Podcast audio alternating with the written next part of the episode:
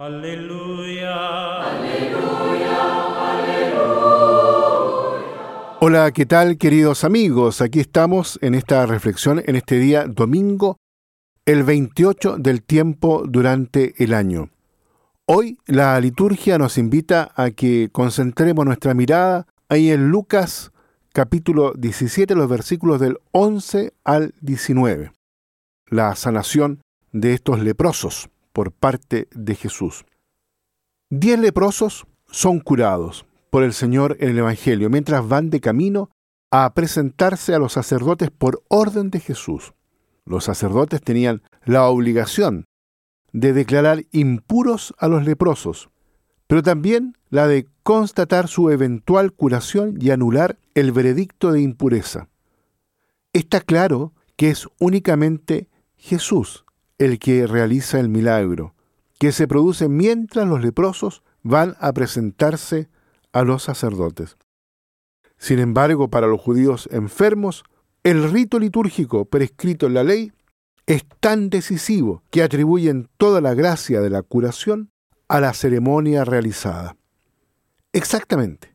Podríamos decir, igual que algunos cristianos que consideran que practicar es el auténtico centro de la religión y olvidan completamente la gracia recibida de Dios, que es el punto de inicio, el punto de partida y la meta de la marcha de la iglesia. Es decir, el fin desaparece en el medio, que a menudo apenas tiene ya algo que ver con lo genuinamente cristiano y que es pura costumbre, mera tradición rutinaria.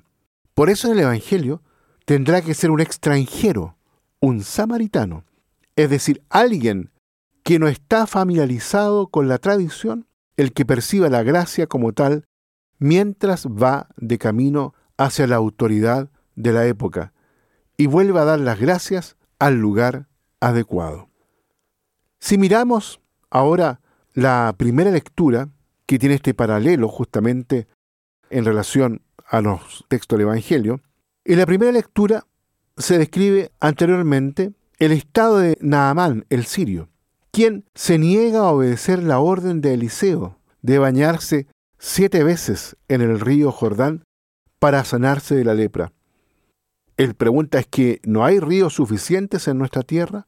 Sus siervos tienen que aconsejarle que obedezca al profeta.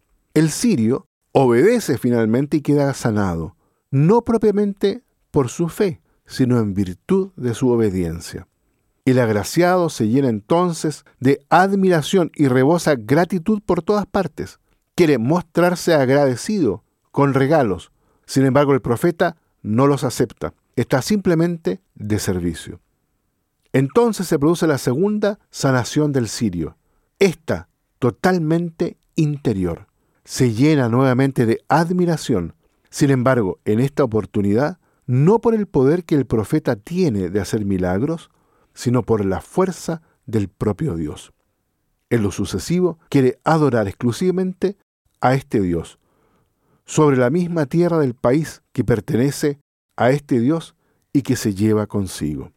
Se precisa una distancia con respecto a los hábitos religiosos para experimentar lo que es un milagro y demostrar la gratitud que se debe a Dios por él.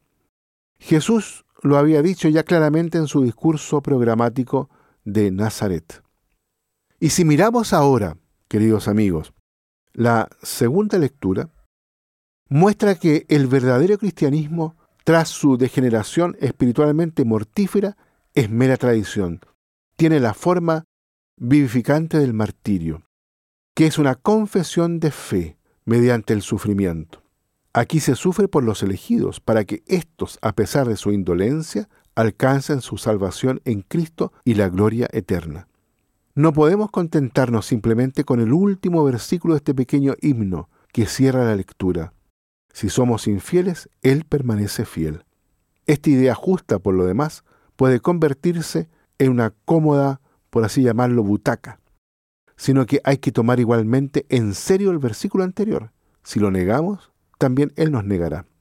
Si tratamos a Dios como si fuera una especie de autómata religioso, Él se encargará de demostrarnos que no es eso, sino que es el Dios libre, vivo y también la palabra eterna, que se manifiesta libremente y no está encadenada cuando nosotros, por el contrario, llevamos cadenas.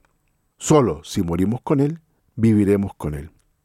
En ese sentido, queridos amigos, este domingo entonces acojamos esta invitación que nos hace la liturgia, especialmente a través de estas lecturas y en el centro del Evangelio, que nos invita a darnos cuenta que en realidad al inicio de todo proceso de transformación y de sanación interior está actuando ya el mismo Dios en nosotros. Y por eso la invitación es a volver también a responder gratuitamente, así como Dios nos ha hecho objeto de su gratuidad, también la invitación es poder responder en gratuidad al mismo Dios vivo. Y para eso se necesita la libertad justamente muchas veces que pensamos que solamente la práctica la que realiza la sanación, y no es así. Es la misma acción de Dios en nosotros. Que Dios los bendiga a todos y a cada uno. Aleluya. Aleluya.